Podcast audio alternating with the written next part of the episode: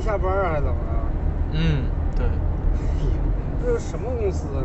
这啊，这就是一个传媒公司。你下班真晚。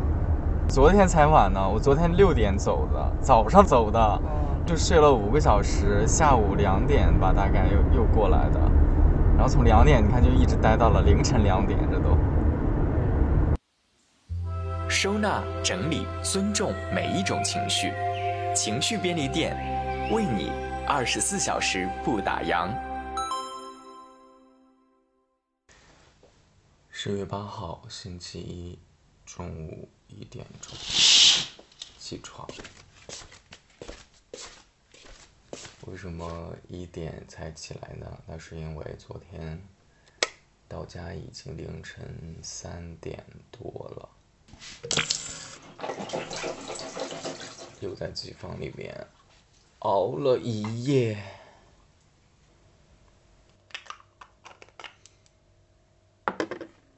两年之前吧，开始用眼霜这个东西。哦、sad。眼睛不大，但很重要。说这种往脸上、身体上各种抹这种习惯吧，熬夜加班之后反而会做。平时其实是懒得做的，这个时候来护理，就是会有一种心理补偿的感觉，就觉得哎呦，已经连熬了这么多天了，还不对自己好一点儿，会不会真的不行呢？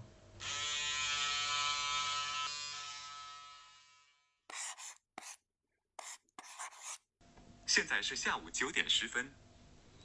啊，刚吃了点东西，下午出去了一趟，把那个羽绒服给洗了一下，然后回来之后就开始收拾屋子，大概收拾了三个小时，不夸张，因为之前出差回来之后就在机房，所以屋子里面真的是乱成一团，挺焕然一新的。突然就想到说这个月的那个社保我还没有自己交，就赶紧去交了一下。北京目前，如果你是自由职业者，想要自己来交的话，呃，你可以通过一些专门帮自由职业者去缴纳社保这样的机构，我就在一个公众号上就可以来交。所有的条件都选择目前北京最低标准的话，五险一金每个月算下来是两千三百多，这里面可能包括了一个几十块钱的服务费，每个月你不想断缴，自己来交的话，每个月固定支出就有两千三百多块钱。所以我自己的心得是，很多人觉得说我裸辞也好，我做自由职业者也好，我觉得不是说不能够去做这个选择，包括我自己就是做了这个选择的。但你在做这个选择之前，你也要多考虑一点点后续你可能会面对的一个情况，比如说你有没有一定的积蓄，至少它能够让你有几个月的这样的，哪怕找不到工作，自由状态 gap 无所谓，但是你的积蓄能够支撑你多久这样放任自我的这样的一个周期，你也要做一个判断的，你的积蓄够不够？好消息是，如果你哪怕就算积有一定的积蓄，这个积蓄够你支撑几个月，甚至于小一年，甚至于一年多，那你想没想过，你的积蓄用完的那一刻，你就一定能够找到下一个工作吗？也不一定的哦。包括你找到下一个工作，你就一定满意吗？也不一定哦。所以其实它是有很多未知性的。这个话题如果细想下来的话，我就是觉得挺不容易的。年轻人如果要是靠自己打拼，在这样一个大城市当中闯荡，啊，挺不容易的。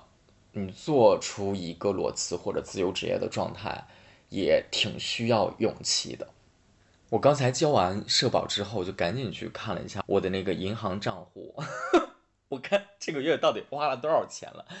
因为碰上这个双十一嘛，我就买了，真的是挺多东西的，啊、就是有了这些花钱如流水的行为，又是一个自由职业的这样的一个状态，就让我突然觉得说，我现在既然已经接了一个项目，在项目期，我就少去吐槽吧，安安心心的把这个项目尽早做完，尽早挣点钱。我妈晚上给我打电话的时候还在问呢，说你现在自由的状态是不是比你上班的时候还要挣的再多一点儿？嗯，那我真的不知道怎么回答这个问题。倘若顺利的话啊，这个项目做完，你要真的平摊下来，每个月的月薪确实比我之前上班是要高的。但问题是这是项目期啊，而且我做这个项目真的是。累死累活的，就你挣的其实是一个很辛苦的钱，我并没有觉得我挣这个钱多容易。我现在这个付出，我觉得真的是也配得上这个钱的，因为它也不是说多大的一个天文数字。但是这个项目期只要一过，你不就马上面对的，就将又又是一个无收入的一个断档阶段。嗯，但我目前对于自己的这样一个规划呢，就是。有些时候可以把问题留在明天，今天就不太会去想这么棘手的问题。我既然在项目期，而且这个项目预判最早也要年底结束，如果这个项目在十二月底全部完成，都已经是阿弥陀佛很高效的一个进度了。呃，拖拖拉拉的话，都有可能拖到明年的一月份。二零二二年的春节又特别早，一月末应该就是要到春节了。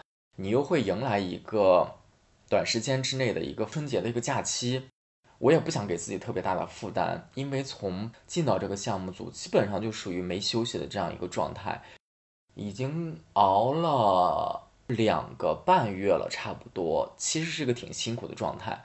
那我要再坚持一个半月到两个月这样的时间周期，我也想。在完成整个这个周期之后，给自己能在趁着春节这个假期缓一缓，包括于跟朋友有在聊一个新的一个尝试，也想说做完这个项目能不能去玩点别的，但那个还没有特别成型，可能之后再说吧。总之呢，就是没有想特别多，明年到底说计划一定要怎样，计划总是赶不上变化嘛，但给自己定了一个原则吧。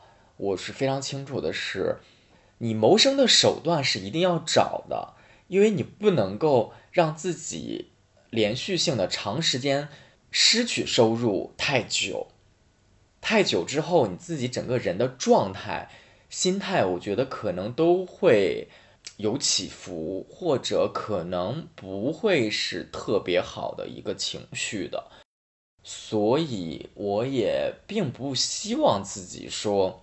我有多么悠长的一个假期不需要，但是你忙完一定的周期之后，还是可以允许自己有一个短时间的一个放纵或者休息调整的，然后再投入到下一个谋生的 生存当中。生存问题是永远需要面对的，这个很现实，很残酷。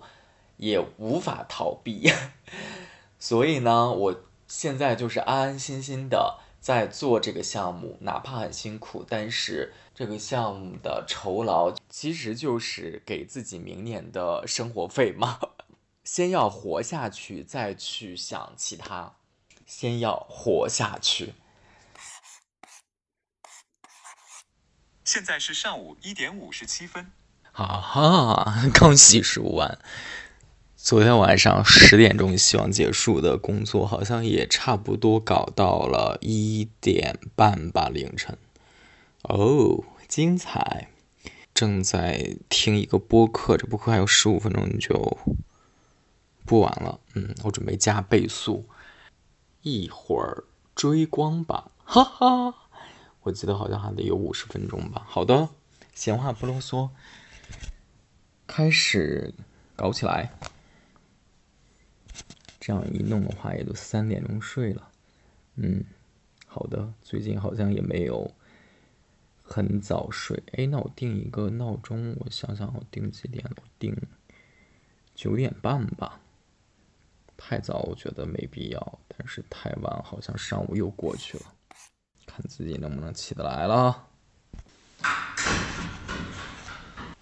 凌晨五点三十八，哦，我在机房刚出来，发现现在不好叫车哎。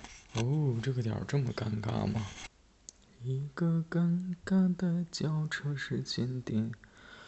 啊，我昨天来的并不早，到这儿也两点了。但是从两点开始，基本上就等于正式开工。昨天晚饭的时间都没有点外卖，就吃了一些从家里带来的面包，但那面包真的还挺好吃的。嗯，然后还有一些小零食。哇，连续工作了十五个小时，这十五个小时真的是基本上可以算作是 all in，非常 all in。哎呦，一点儿那个拉灰眼也没打，总算是大概雏形已经搭出来了。哦，现在真的就搭不上车，我还想说。嗯，回家还是得要再眯一会儿。今天下午再过来，理论上来讲，应该后续的这个卫生不至于哦像今天这么熬了吧？也别把话说的太满，小心最后打脸。十月二十一号星期日晚上的七点四十三了，哦。现在是一个开心的 moment，尽管接下来还要面对不知道要进行多久的工作，我希望把它能压缩在两个小时之内吧，得要搞定。现在是已经快八点了，就十点之前吧。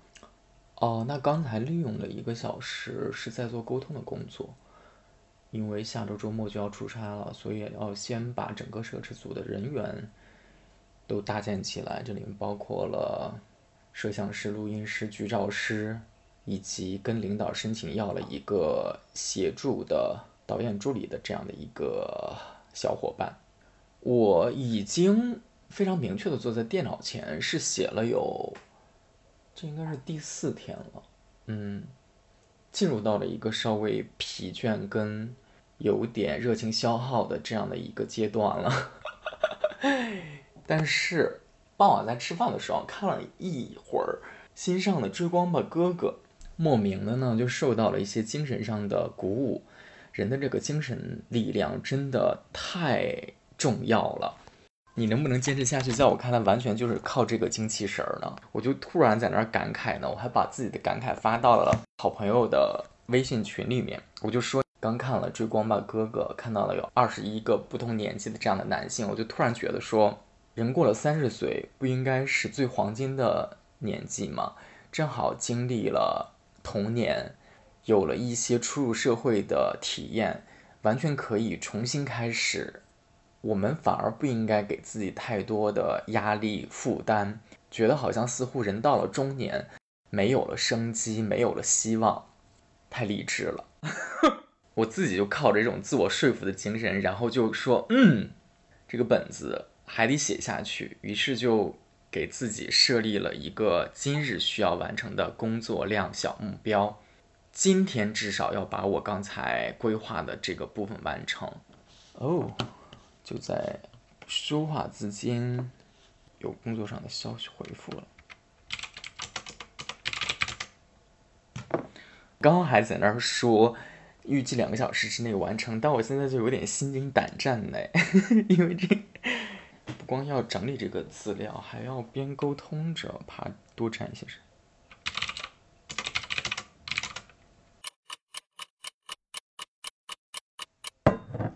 人吧，就是永远会给 flag 打脸。九点零六了，我的天呐！能不能在十点完成呢？感觉有点悬悬的耶。悬悬的也要继续啊！啊哈，已经晚上十一点半，比预想的结束时间已经晚了一个半小时。哦，我要休息一下眼睛，所以决定去楼下先去快递柜拿一个快递，然后回来还得要继续。哦，今天的工作不能够拖到明天，就是要快速搞定，不拖沓。我觉得视频工作，它的那种团体性真的是更强的。做幕后工作者哈，就是你这个导演这个角色，他可能跟记者还不太一样的一点是，你似乎有对这期节目的把控感，但又似乎没有。为什么这样说呢？就是，呃，有把控感的是，因为它是整体的作业嘛，你当然可以就某些具体的环节发表你的想法。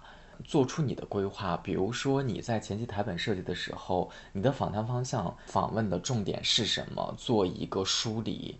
呃，你在除去访谈之外，觉得想要拍摄什么，拍摄什么样的风格，这些都可以做自己的判断。以及在后期的时候，面对海量的素材，你要怎么进行挑选，整期节目你怎么去架构。但与此同时，有些环节也是你并不能够完全把握的。比如说，我们现在这个节目，基于它主持人的特色还是有的。我们很多时候也是希望能够保护嘉宾、保护主持人，同时也要凸显出嘉宾的风格跟主持人的特色。所以呢，你还在某一部分程度上做的其实是一个服务者的角色。我在想，如果做一个类比的话，你是一个杂志社的记者，那你对于你的这个稿件的把控程度，相比来说，我会觉得肯定是比导演更高的。因为前期采访的时候是你可以直接来完成的，也是你必须直接来完成的。后期写的时候也完整的用你的思路来进行梳理，可能也会有各种审核。但即便如此，你那种对于这个人物的把控，跟对于成品的这种把控，一定是比视频导演要多太多的。哇哦，写了两个多小时，感觉脑袋现在嗡嗡的。然后我现在身后的这个背景音乐是肖邦的钢琴曲，可能是我怕自己。快疯了吧！就在边整理资料的时候，耳边在增加一些声音，看看能不能做一个调剂。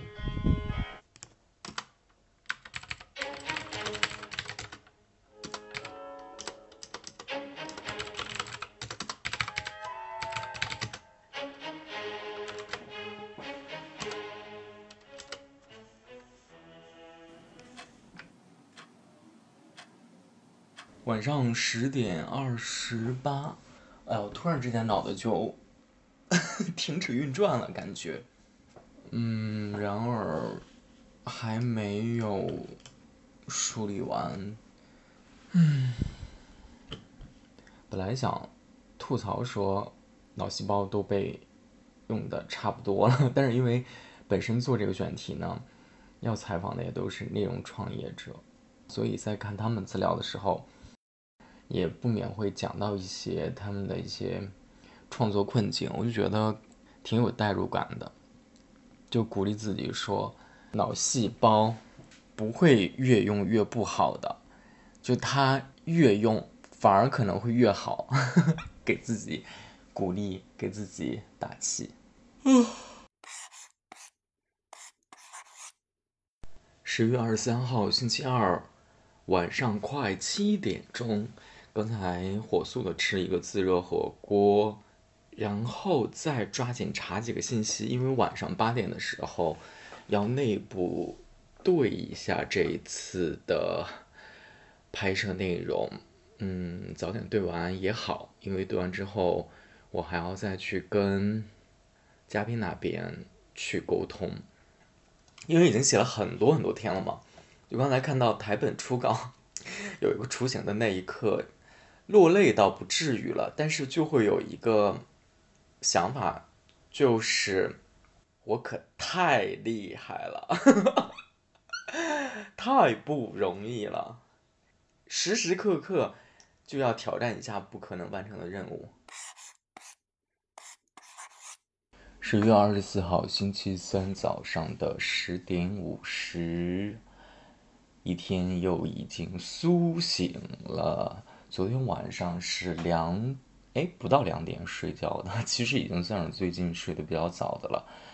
比较好的是昨天睡满了八小时，嗯，对，有睡满。我觉得做内容工作真的是这样子，就像李诞在。脱口秀工作手册中写到的，你永远不可能完全准备好的。你要想准备，它一直会不断的在有信息可以进来的。所以我也听到周围有同事讲过一个观点，就是他们特别喜欢做那种有很短周期性质的、特别急的活儿，就是觉得说。你做好做坏，反正就是这样一小段封闭的时间，高压力也决定着要快产出，种种的这些要求都会让这期节目会有它的难点。与此同时，人们对它的期待以及要求也相对没有那么的较真儿和高。但是如果反而一个题拖了特别久，你还没有开启的话，反而是很难开始的，因为你拖得越久，想法越多，会有一点点反而不知道该从何开始的那种感觉。甚至于，如果像我们这是一个视频项目的话，那相关的其他人，无论是领导也好，主持人也好，大家好像对这一期的要求反而也会更高一些吧，嗯。最近在让自己锻炼着，在实践当中开始更注意体察自我。怎么讲呢？就是越来越觉得我们的情绪也好，我们的工作能力也好，我们的工作方法也好，其实都是你需要你在面对事情的时候，不自觉的都会流露出来的东西。那很显然，我觉得至少现在自己还没有修炼到那么高的段位，能够特别从容的处理所面对的一切的工作跟生活。所以我现在也开始慢慢的在做这种体察，就是我在完成一件事情的时候，呃，怎么跟周围的人交流，怎么去处事。面对质疑的时候，怎么去回应？包括面对不同的人的时候，你的讲话方式、你的态度、你的工作方法，是不是也可以有一定的微调？可能我苏醒跟觉醒的比较晚。按道理，如果对于特别高情商的人来讲的话，也许人家都没有这方面的担忧。但是现在这部分是我自己意识到，想要让自己在之后来提升跟来调整的，甚至于这可能不光是你面对外部世界跟外部的这些人去做的一个沟通跟反应，也有很多时候是你自己在面对一件事情的一个态度，比如说你面对压力。你面对焦虑的时候，你的心态如何去调整？你怎么去给自己制定接下来的行动轨迹？十一点半，哦，我中午都不准备吃正餐了。然后摆在面前的有一个日式溏心蛋，这个真的蛮好吃的。扒开计时。现在的食品可真的太厉害了，然后有两块特别小的正方形的巧克力，有两个更小的拇指盖大小的奶酪，还有一包虾条，这是今天的午餐。吃一口就准备趴在电脑前面，应该说准备趴在电脑前面。一边吃一边开工了，已经发出去了本日第一条工作沟通的消息，因为是一个很复杂的拍摄方案沟通小策划，先丢了出去，看看对方有没有什么回应。这个回应还联系着我要再跟下面一方再去沟通，不至于是心疼吧，但是很想抱抱现在的自己，对自己说。你可太厉害了，哎，微笑着叹息。以前呢是嗨，沉重的叹息，现在是微笑的叹息，因为我们要什么呀？调整心态。人生总体上是失控的，但是。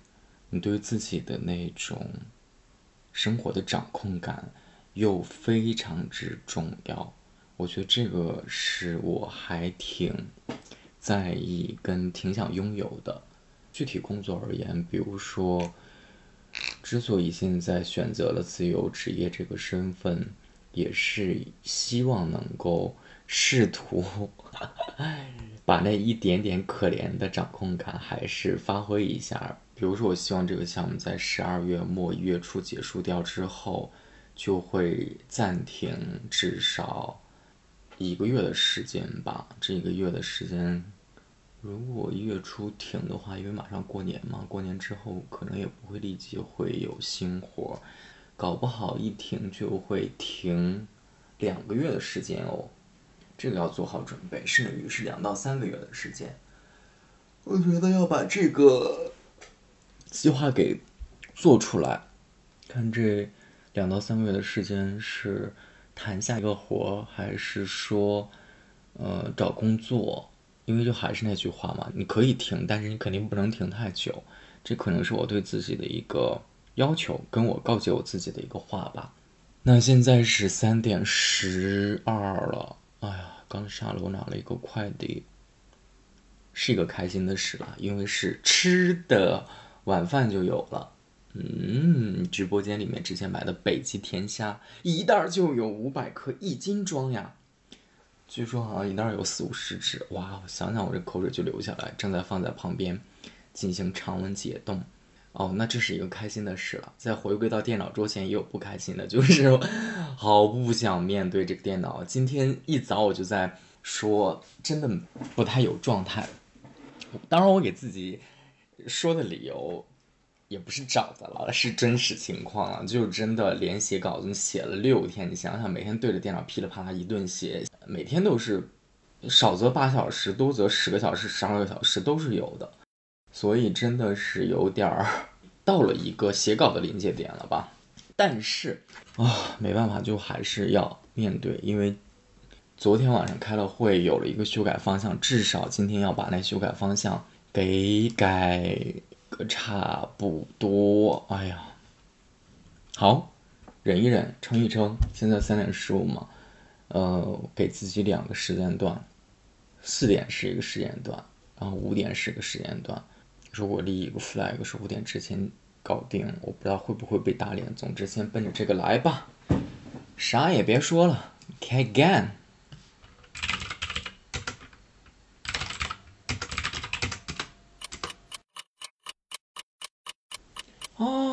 四点四十了，离五点还有二十分钟，但是我的进度没有想象当中的快。冰崩，五点到了，没有完成，哈哈，离完成，哎呦，道路且长。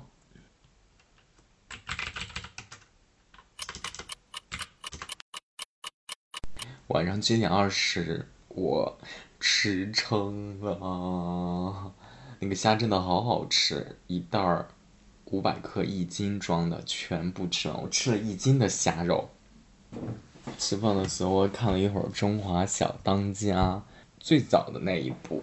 话说小当家一行人等来到了九华山，碰到了一个身材矮小的小蠢蛋，然后正在寻找自己的。厨房神器。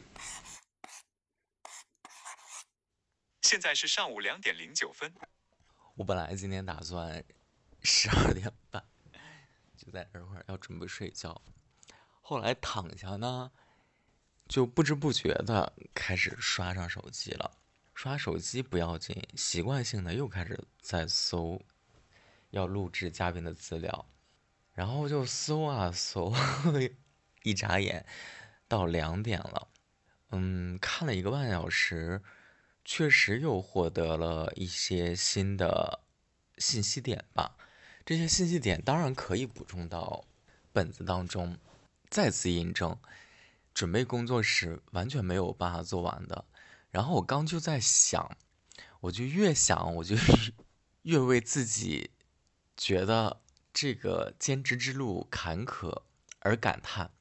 人家录节目为什么就可以？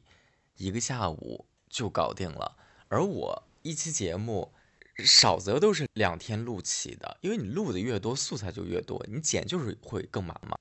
这回可好，一期节目三个嘉宾，人家要看一个嘉宾的资料，我一下子 要看三个嘉宾的资料，就我是怎么能一步步走到现在的呢？晚上的时候，我一直有一个感觉，我特别的想。跟领导去交流，但这话你也不可能去告诉领导。但那又确实是我内心里面一直很想说的。其实是之前的一个金句，这个金句叫做“所有的风平浪静背后都是有人负重前行”。我想表达的是说，一期节目顺利的出产，最后没有出什么问题，不说多精彩，但是还不错。就为了这个目标。我要克服挖空心思的扒这个嘉宾的资料，挖空心思的想环节设置。我要在每一期当中经历各种坎坷。某种程度上来讲，我还算是让领导省心的导演吧。虽然有些时候也确实不是百分之百的。顺从，因为我我有些时候也会有自己的意见。当我有自己意见的时候，那一定是因为我确实不认同这个想法，或者是因为时间也好，因为我个人的呃经历也好，因为我觉得这个东西就是达不到也好，就总之，在这个时刻，我也一定会坦率的说，我做不到，臣妾做不到，一定也会有这样的时刻。或者我也没有觉得说自己的目标是要变成一个三头六臂的哪吒，或者说一个能够应付得了一切、撼动一切的人，我也并不觉得。甚至于有些时候，我们也不得不说，我们面对的要求是极高的，我们面对的要求是苛刻的，我们面面对的要求，甚至于也有它不合理的地方。我作为一个导演，我作为一个普通的劳动者，我作为一个自然人类，我的时间、精力、能力都是有上限的。我并不可能是一个机器人似的。你也必须要 认识到我作为个人的局限性嘛。嗯，我是怎么一步步走到今天的？好想早点睡，结果这个资料看的我。竟然还没有困意，今天下午还说要去雍和宫拜一拜呢。你劝自己说，别想太多，放轻松，take easy，说的很简单，但是这么多事儿摆在这儿呢，你说你完全不想，臣妾也做不到呀。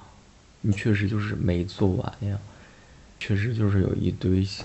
信息没确定呀，有一些就是要等对方回复的，有一些就是你自己没有把没有办法把控的，你怎么办呢？着急有用吗？焦虑有用吗？但是着急跟焦虑的情绪，怎么可能没有呢？我闭上眼了，然后我又想起来一个创作上的 心得。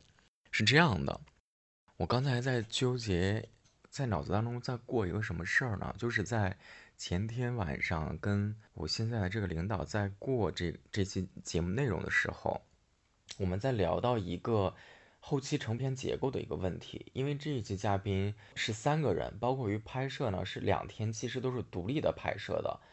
他自己在纠结的一个问题，一直是说，那这三个人到底怎么能联系到一块儿去？我当时表达的是说。虽然是同一主题，但是我们拍两天，其实按照时间顺序来架构这期片子，用主持人的一些串场，就可以做一个顺的逻辑。我觉得这样成片儿，在我来看是没问题的。但他一直在表达一个观点，就是他觉得时间顺序的东西不够高级，他用了一个词“高级”，我就觉得这实际上就是一种滥用。为什么时间顺序的东西就一定是不高级的吗？就是交叉剪辑也不是万能的。但是我觉，我觉得这一点可能跟领导也没有交流的够彻底。呃，我某种程度是可以按照他的来改的。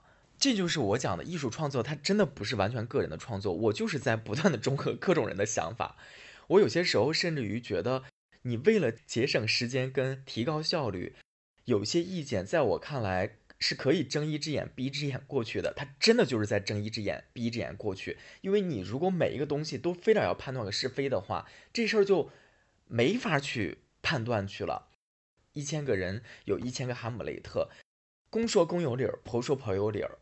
我确实在某些时刻是觉得说，为了提高效率，这事儿咱们就别那么掰扯了，没必要。但是。在后续执行过程之中，这个意见我可以综合过来，我还是会根据现场拍摄的东西，回头后期的时候，我也要坚信自己的判断，就是我我也要自己来做把控嘛。毕竟实操的是我，可以根据现场的效果去判断这个东西到底怎么样，后期结构会是更合适的，会是更好的。这是我突然之间刚才很想要记录下来的一个东西。已经说开了，我突然想到，我要记录的第二点是相信自己。作为一个内容创作者，有些时候相信自己的判断。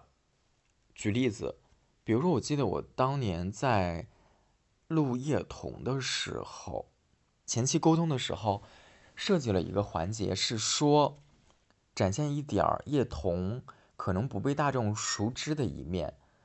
我了解到一个信息，就是。他自己在练吉他，这个练吉他的这个事情是他现在也在练的。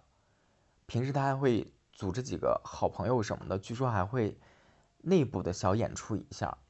我觉得这个点很好，我我也沟通下来了，对方也愿意配合。然后呢，那天就组织了几个他的朋友的局。在临拍摄之前，他的经纪人给我反馈了一个信息，我忘了是说其中有一个人来不了了，还是说都来不了了。总之是。发生的很突然，跟他预先跟我们沟通的是不一样的。我记得我当时好像给对方反馈的还是说，我们既然已经沟通到了这个细节，也是我们想拍的，我们还是挺想坚持原来我们沟通的这个来执行的。后来呢，这个工作人员也退让了，反正总之那个人就如期的来了。我后来在回想这件事情的时候啊，我突然意识到了。我明白他为什么不来了，为什么呢？我继续给你讲，就是来了几个男性，然后其中有一个呢，有一个乐手，我就看他脸，我就觉得好眼熟。我也不是一个特别了解香港乐坛跟香港影坛的这样的一个观众，呃，叶童我肯定是知道的，但是也是因为我为了录制这些节目，所以我看了他非常多的资料。我才对这个人有了一个更立体、跟更全面的一个了解。之前其实跟普通观众对他的印象基本都是一样的，就还都是停留在他许仙的那个角色上，恨不得是这样的一个程度。但这个男的，我为什么会看他眼熟呢？我就突然想到一个点，我想说这个男的不会是她的老公吧？就当我想到这个点的时候，我都有点吃惊。我想说，叶童既然来录像了，如果这个真的是她老公的话，难道她的工作人员都不会给我们打声招呼吗？赶紧去上网去搜，然后搜资料，看能不能搜到她老公的照片，因为她老公之前是一个导演，但是好像也不是那种特别被内地观众熟悉的。我就找到了她老公的微博，我就看几张发出来的照片，我就怎么看我怎么觉得像，我就拿着这个微片去问我当时的主编，我说：“主编，你看这个人像不像她的老公？”然后我们的主编当时给我的判断是，就有点说，哎，好像是有点像，但是好像也没说什么。总之，他当时没有做出一个操作层面上的一个判断，就是说，哎，那我们要不要确定一下？或者说，哎，我们怎么去确定一下？哎，我们这个东西要不要跟主持人说一下？都没有。我当时我记得我好像还问了一句，我说，哎，我们要不要把这个信息？告诉一下主持人，让主持人借他的嘴问一下，看怎么样婉转的说，看你是眼熟还是怎么着的。但是反正主编也没说什么，然后我当时也没有多想什么。但是这个疑问再次出现是我在剪后期的时候，我在机房里面剪片子，我又看到了这个人的镜头，我越看越眼熟，越看越眼熟，我就觉得我自己像中了魔一样。我还拉我的同事过来，我就指着 后期机房里面的那个视频里面的画面，跟我翻出了我手机里面的照片，说：“你觉得这两个人像吗？你觉得这俩人是一个人吗？” 然后有一些同事就给到我一个反馈，说：“哎，好像真的是。”然后我想说，我要不然我就直接问一嘴吧？为什么我这么费劲？只是说我注意一下问法嘛。我就给他香港的工作人员发了一个信息。说我们在后期的时候想给这几个乐手上一下名字，就是以表示尊重嘛。那您能方便给我说一下他们的名字吗？他就给我发来了这几个乐手的名字，但都是英文。我看到其中一个人的英文名字就是她老公的英文名，但是你也知道，英文世界里面也是有很多英文名都很重复，就好像有无数个人叫 Tom，有无数个人叫 John。我去问吧，我就说，我想问您一下，请问这里面的这个英文名字，这个谁谁谁，就是某某某先生吗？其实就是说是是不是叶童的老公？结果他的经纪人给我回复说是，我就傻眼了，天哪，真的是，那这期片子怎么办呢？补救措施就变成了我用解说词的方式加了一个小片的信息量，说了这件事情。当然，这个角度也是我自己很想表达的，也是我很欣赏叶童的。我把它变成了说，我们在沟通叶童小姐想要进行这部分吉他拍摄的时候，她推荐了几名乐手，但当这几名乐手一直到演奏完。我们才知道，原来他的先生就在其中，就由此可见，他的性格就是如此的云淡风轻。他没有因为这是他的先生，特意给我们工作人员，也没有特意给主持人说，是因为他本身的个性就是一个并不张扬的。他既没有觉得说我老公来了，我要把他当成一个卖点，恨不得要告诉所有人他是我老公。与此同时，他自己也没有小心翼翼到说，因为他是我的老公，我就不让他出来。既然你们跟我沟通的这部分想体现的是我真实的学吉他，跟我真实的跟我的乐手们一起来弹唱的这样一这样一个场景，那我就把我的乐手们叫来。只不过这个乐手里面有一个恰好是我的老公而已。这个故事讲完了。我也因为这次经历很喜欢叶童，被叶童圈粉，被他的性格圈粉哈。但与此同时，从创作者的角度上，我也想讲的是，有些时候你也可以相信自己的判断。如果在现场发现这个东西，并且在现场直接就跟他的工作人员确认了，或者说把这个信息传递给主持人，也许就不会造成后期的一点点小小的遗憾了。他可能会有另外一个节目效果，因为哪怕主持人跟她的先生寒暄两句，那又会是不一样的内容了，没准会是一个更好的效果。当然，遗憾是不用遗憾，就是没什么遗憾，已经过去了。第二个故事是相信自己的判断是什么呢？我在曾经有一段时间很想要邀请一个嘉宾，他是一个作家，我确实不太方便说他的名字。我们在跟这个作家的工作人员沟通的时候，他的意愿上已经答应要录制了，但是我们后来在沟通拍摄内容的时候，对方的配合程度没有显得特别高，就是对方一定是配合的，但是没有特别高，就是因为我们那次拍摄呢。相对来讲也有它的复杂性，我们也希望能把这期内容做得更丰富一点，所以希望他对自己的某一部分工作空间也对我们敞开。但是后来呢，对方就以很多理由就是在拒绝你，这个也不能拍，那个也不能拍，造成的一个结果就变成了我们觉得好像对方对我们节目的敞开度不够。一方面，我觉得可以理解，因为人家答应你录。节目他可能就是说，他的接受度可能就是聊聊天就好了。第二呢，就是我们觉得这个东西敞开对我们没什么，但是对于对方来讲，他可能觉得我对你敞开那么多，我就是有介怀的，所以他可能就没有做好这种准备嘛。但是我作为中间的沟通者跟这一期的导演，我就会很为难。我一方面呢是希望录这个人，我觉得这是一个挺好的嘉宾，我也把这种希望节目做好，对嘉宾宣传也是好的这些想法传递给对方，但对方就是死活不行，那我就很为难了。我我面对的另一方面是节目组的领导，确实对我又施加了很多的压力，他总觉得我们必须要把这个东西做到，我就夹在中间非常为难。我好像是发了几个截图吧，就是把我跟对方沟通的这个情况。如实的汇报了，我的领导做出的判断就是要给对方施压，想要传递的那个感觉是，你如果想上我我们节目，好像你似乎就必须要做到这个样子，有一点点这个意思哈。但其实我觉得真的没必要，你要让对方相对愉快的接受你这个邀请，因为这是一个共赢的事儿，确实不是一厢情愿的事儿。你如果让对方，工作人员不开心，他也不会愿意跟你好好沟通的。最后这个节目很可能录的效果、配合度各种的都是对我们没有好处的。但最后谈来谈去，就是没有沟通下来。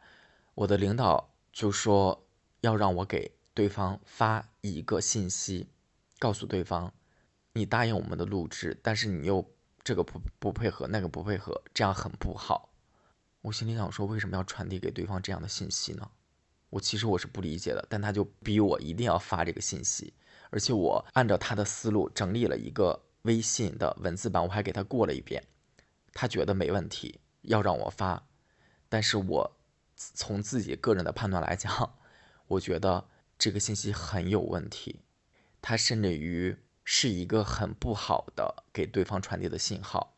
但是迫于我当时就是一个执行者的角色，我就是一个小导演，我上面有领导，他就是这样要求我的，我给对方发了过去，结果不出所料，对方找也是找我呀，对方看到这条消息，一个电话就打过来了，问我你什么意思？我跟人家解释了大半天，掰扯来掰扯去，结局是什么？这个嘉宾没有谈成，而且我相信这个嘉宾应该是从此对我们节目应该也已经拉黑了。经历这一套莫名其妙的操作，我觉得他对我应该也拉黑了。我为什么这样说呢？因为我后来是因为有另外一个项目，不是我们这边的事儿，去找过他，发过三条信息，连回我都不回我了。真的，不同时间段发过三个，连回都不回，可想而知，这个人到现在还是有心理阴影的。我我打算吃一个果冻耶，突然之间特别饿。最近。这真的就是压力大，我觉得才会这样。压力大到凌晨三点，需要靠吃点东西来缓解。睡不着，没办法，你让我去在那躺睡，我睡不着。话说，嗯，这个事情是发生在大概一五年吧，一五年、一四年的样子，也是连轴转。录了一，好像也是接着连着录了好几个。你以为你精神上好像是没问题，顶住了那些压力，但是你的身体发出了信号。我当时出现的症状是胸闷，而且持续了好久。后来胸闷了几天之后，心跳跳的特别厉害，就很像心悸的那种感觉。我之前从来没有经历过。我当时只是每天只要是醒着的时候就觉得很不舒服，我以为是不是因为天气不好，但这个东西呢持续了好好久，可能至少得有一两周是有的，就每天都是这样的。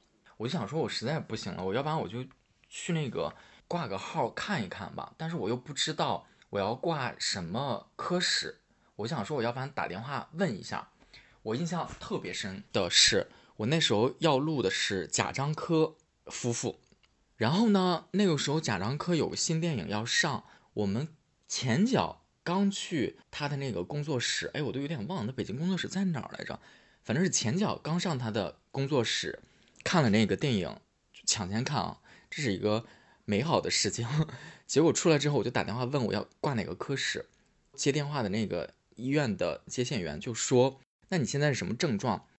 我就说什么什么症状，他说：“你现在。”挂急诊，立刻马上来，找就近的医院，因为你现在心脏有问题，这个东西耽误不得。说的把我给吓死了。我那时候刚跟另外一个，好像是跟我们刚来不久的一个实习生来我们组里面的一个，我们我们俩好像一块儿看的那个片子。中午在公司附近正吃午饭呢，我在打这个电话，就趁那个中间那个喘息时间嘛，我那个饭我都顿时我就觉得。不香了，然后我就赶紧搜我公司附近的医院去挂急诊，但急诊的人又听了我一遍描述，包括于可能看到我非常平静、镇定自若的在给他叙述看起来非常危险的这些行为之后，他们说你不用挂急诊，你现在就去挂一个普通的两个科室吧。我记得好像测了心电图，也去看了胸，拍了那个片子。胸好像没有问题，但是心电图的反馈是你确实心律不齐。他就问我说：“那你是不是最近熬夜了？”就好像我在录这段话的时候，我想说做这个工作有可能不熬夜吗？我说是我最近有熬夜。他说如果熬夜可能就会出现这个情况。然后后来我就问医生，我说那我现在怎么办呢？他说其实检查完之后，我们发现。检查结果表明，你现在确实是出现了一些心律不齐的情况，但是他其实不用特别的去担心它。然后我的疑问其实是，我觉得我思想上没有特别的担心它，要不然我也不会挺了两周、三周，我也不会挺了一周、两周，甚至于半个月，有那么长的时间才来看嘛。然后与此同时呢，我说我现在又确实是。生理上又有这些不好的症状，比如说我现在在看病的时候，我心脏我觉得还是挺快的，我还是觉得胸口就像压了一块大石头。他说：“那你如果是这样的话，其实就是代表你的精神上现在有问题，你可能是因为精神压力太大了，这就是一个无解题。”我想说，怎么可能精神压力不大呢？在这工作，我觉得这是不可能的嘛。这个就好像。你要劝一个精神紧绷的人说：“哎，你放松放松，你觉得有用吗？” 他说：“那你就是意思说排不排斥或者接不接受药物治疗？”我说：“这个东西是能吃药的吗？”他说：“也可以给你开一些药做舒缓。”我说：“开没问题，因为我现在确实是 觉得身体有这个症状很不舒服，不开的话其实我是难受的。”他就给我开了几样药，然后我回家看了一下那个药。基本上症状上写的都是治疗精神病的，就类似于是好像治疗神经衰弱吧，就好像有一系列这样的一些症状要需要服用那个药。我回去之后我就觉得说，哎，我好像真的是不是我的身体已经向我发出了这个急救信号，说你不能再继续这样的节奏了，你得要学会喊停。然后我看完药回去的那个在小区楼下，我就给我当时的领导打了个电话，我说我去医院看了。然后人家医院都让我挂急诊来看的这个病，我现在可能确实是陷入到了一个身体上挺不舒服的一个状态。然后包括于医生看完之后也给我开了一些药，他的建议就是让我要静养一段时间。我的领导当时也听了吓坏了，因为说实话，我出了问题，公司也担不起这个责任，肯定的，没必要嘛。然后他说：“哎，那好，我们现在就工作上，我又跟他做了一下交接。我说那之后，我觉得可以谁谁谁谁来做，对这熟悉啊。然后这件事情就过去了。从此，说实话，我就有了那种我不知道是不是年纪到了的观想。我很多时候我都觉得我的精神力量是比我的身体似乎是更强壮的。哎，我我这样对着我的身体在说这段话，他会不会不高兴？”害我的身体，我没有在说你不好，你已经很厉害了，因为你能坚持到现在，没有给我找很多的麻烦，你很棒，你很好。但是我想表达，就是我的精神可能是比一般人可能是更强壮一点点的，要不然的话，不可能到了一种说好像我的精神觉得还能撑的时候，我的身体已经不行了。但是我觉得这是一个很好的事情。为什么说这种身体不好是一个好的事情？就是因为。我之后每一次在遇到这种情况的时候，比如说我睡不着觉，比如说我的身体很不舒服，但是我去医院查，我发现没有问题的时候，我就会在反思，说你是不是最近确实是过于焦虑、过于压力大了，你才会出现这样的问题。我在这两年当中也确实出现过这个情况，虽然不至于说经常出现或者怎么样，但是少说也得有两次了吧。嗯，确实是出现过的，所以我现在觉得，既然到了这个年纪，身体健康真的是很重要的。我觉得我不光是劝说自己，我也要劝说所有人。你 比如我现在熬夜真的是不应该，哎呀，但是我现在我真的就是睡不着，我能怎么办呢？我现在就只能告诉自己说，我这个手头上的活，我抓紧收尾，还是要尽快的收尾，我尽快把这个东西做完吧。但是做这个东西也别太消耗我。我做完之后，真的要给自己重新的放一个小的假期了，需要再做一下调整了。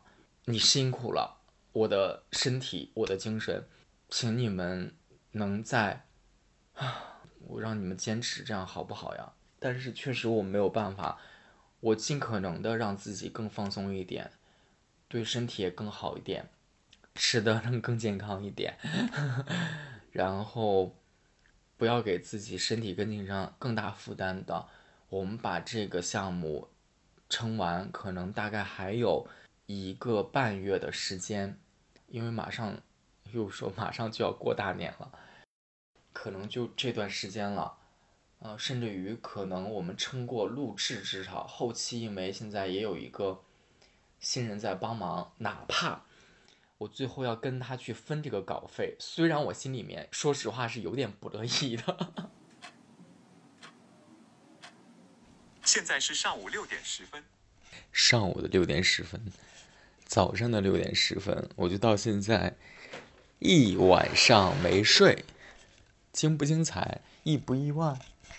但是还算有收获吧，因为就把台本，目前为止哈，基本上。算是大调了一遍呀，调了结构，加了细节，补充了信息。如果要是准备和主持人的录前会，这个绝对是够了。是不是一直抓紧睡觉？定个十一点。只要没有人这个时候打电话，就还能睡快五个小时。啥也不说，抓紧睡觉，拜拜。